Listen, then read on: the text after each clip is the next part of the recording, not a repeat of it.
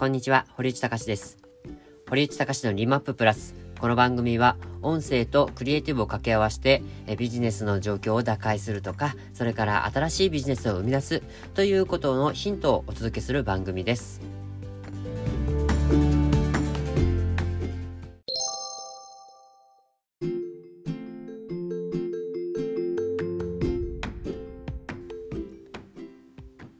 今日のテーマは音声はマイクロオウンドメディアになるということについてお話をいたします。えっと、マイクロオウンドメディアって何ですのっていう あのツッコミが来そうなので、えっと、先に、えっと、お伝えしますと、えっと、マイクロ、まあ、それ、ね、その名の通り、まあ、小さいとかね、最小のとかね、あのー、という意味なんですけど、まあ、その小さいオウンドメディアになるんじゃないかなという、を、ことを、まあ、勝手に定義してます。まあ小さいって何が小さいんですかっていうとこなんですけど、まああの、それは発信するコストであったり、それから、えっと、表示されてる窓ですね。窓の小ささだったり、その二つの意味を込めてます。で、オウンドメディアっても聞いたことあると思うんですけど、例えば、まあ、企業が、まあ、独自の、なんか、情報発信のためのメディアを作る。例えば、あそうですね、あの、北欧暮らしの百貨店でしたっけ？ああいうのとか、それから、うーんと、何でしたっけ、えっ、ー、と、まあいろいろ企業のサービスサイトみたいなのがあるんですよね。サービスサイトっていうほどでもないですけど、まあ企業のコーポレートページとかランディングページとかではなく、あくまで情報を発信するためのメディア。で、例えば、それはお役立ちの、いろんなお役立ちの情報、専門的なお役立ちの情報であったり、何かに特化した、例えば、ケーキに特化したりとか、スイーツに特化したりとか、まあそれからその、えっ、ー、と、もうバリバリ硬い方はなんかこうビジネスのこれに特化したとか、例えば金属のことに特化したとか、まあね、いろいろそのジャンルによって絞った内容、まあも、まあ、もしくはちょっともうちょっと広い範囲もあるんですけど、まあ、例えば暮らしとか、あの、なんか転職とか、うん、あるんですけど、まあそういったまあ、大まかなテーマについて、その情報発信をするための、このサイトが、まあ、オウンドメディア、まあ、企業独自のメディアなので、あの、自社メディアという、まあ、略と言いますか、英や、まあ、日本語訳で、まあ、日本語訳、ごめんなさい、英語訳で、あの、オウンドメディアっていうふうに、あの、言われてるんですけど、まあ、音声って、もう本当になんかこう、発信者による、まあ、メディアじゃないですか。この発信者のメディアっていうところの側面っていうのは、まさしくこのオウンドメディア。ま発信者が、まあ、独自の解釈で独自の意見を持って独自の言葉で話すっていうのことっていうのはまさしくオウンドメディアたるものだなっていうところっていうのはすごく感じます。で、ただ、あの、このオウンドメディア、例えばウェブのオウンドメディアを作るってなるとめちゃめちゃ大変なんです。もう最初に、じゃあこういうサイトにしたいっていう青写真を決めて、で、その青写真に対して、じゃあどういう人に見てもらい、主に見てもらいたいかというところの全体像をデザインして、さらに全体像ができたら完成じゃなくて、全体像できたら今度はそれに対してどんどんどんどん記事を投下しなきゃいけない。で、記事を投下するにも、記事を書いたり、えー、写真撮影したり、動画撮影したり、まあ、もしくはこうインタビューしたりとか、いろいろやんなきゃいけない。とにかく、あの、完成するまでも大変だし、完成させてから、こうずっと、続けていくっていうのがめちゃめちゃ大変なんです。もうななんですけどあ、あの、音声の場合、音声の場合はそれがもう本当にもう吹き込むだけでよかったりするんですね。もう何もこの、まあ準備はまああった方がまあいいんですけど、まあ、例えばね、こう、身なりを整えるとか、まあ、まあ、動画とかだったらそうですよね。動画だったらもう、身なり整えるとか、環境を整えるっていうところから始めなきゃいけないですし、えっ、ー、と、それからまあ、ウェブであったら、この、こう、文字をどんどんどんどん書いて書いて編集をしなきゃいけないというところがあります。まあ、当然音、音声でも、えっ、と、編集はしなきゃいけないっていうところもあるんですけど、とはいえもう、こう、音声の場合は、その音声で、例えば、こう、感覚が空いてしまったところとか、あの、まあ、僕みたいにこう、とちったりする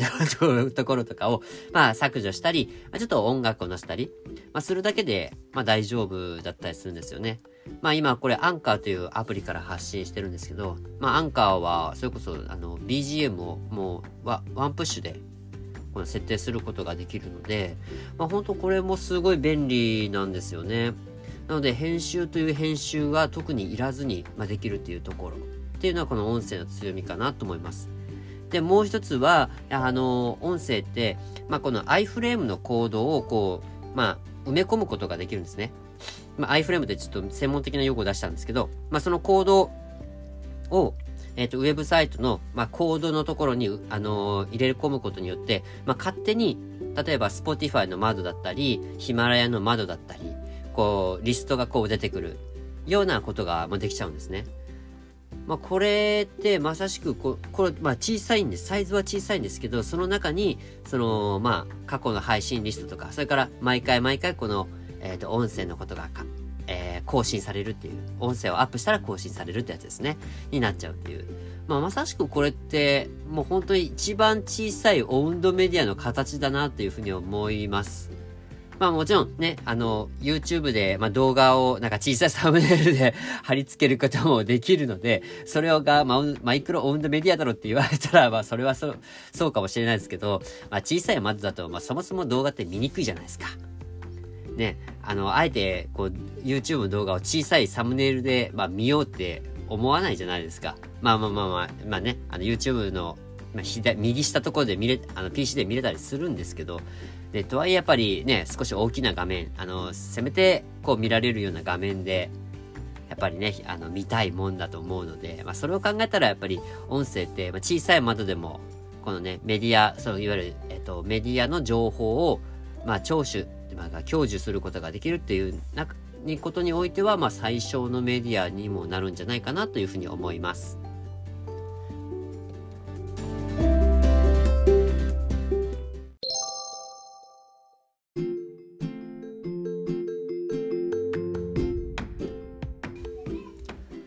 マイクロオウンドメディアとしての音声はすごく活用の幅が広くてですね、特にウェブサイトへの親和性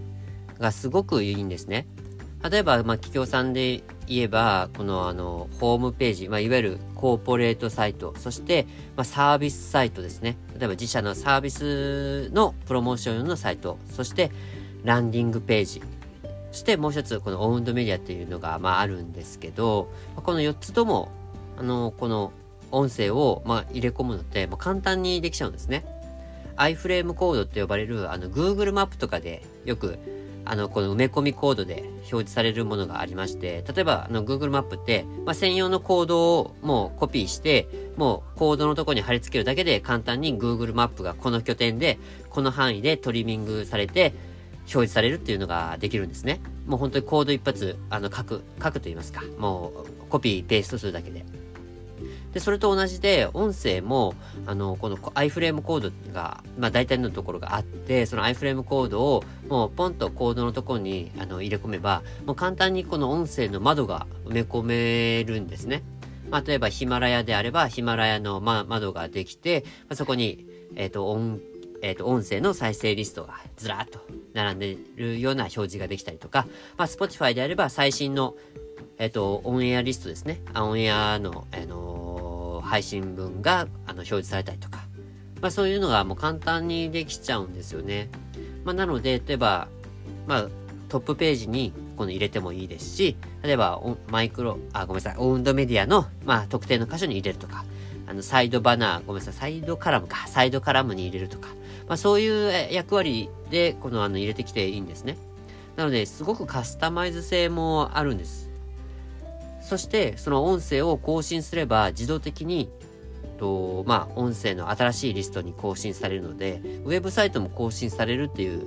ことができるんですね。なので、まあ、最近このあのウェブサイトって、まあ、更新をしないとどんどんその評価が下がるという対象になるとは言われているんですけど、このマイクロオウンドメディアである音声を使うことによって、まあ、音声をアップするだけで、まあ、ウェブサイトが更新されるっていうことにまあつながるんですね。なので、この音声を、まあ、この更新の、あの、まあ、一つの戦略として、まあ、情報を提供する戦略の一つとして、ぜひね、この B2C だけじゃなく B2B でもあの使っていただければというふうに思います。なので、まあ、B2B ではなんかやりづらいっていうところがちょっとお話聞くんですけど、僕はもう全然 B2B でもこの音声の活用ってすごくできるんじゃないかなというふうに踏んでます。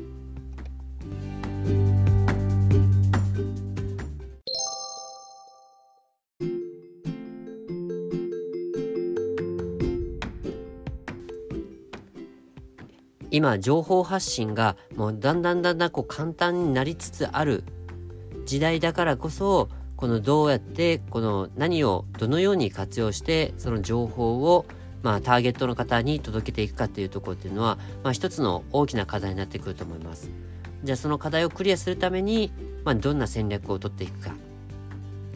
それがずっと続けられる戦略なのかっていうところを考えて是非ね実践していただければと思います。まあ、その上でも、このマイクロメディア、あ、ごめんなさい、マイクロオウンドメディアとしての音声は活用できるんじゃないでしょうかというところで、今日は締めくくりたいと思います。はい、本日も聴いていただきましてありがとうございました。堀内探しのリマッププラスでした。ではではまた。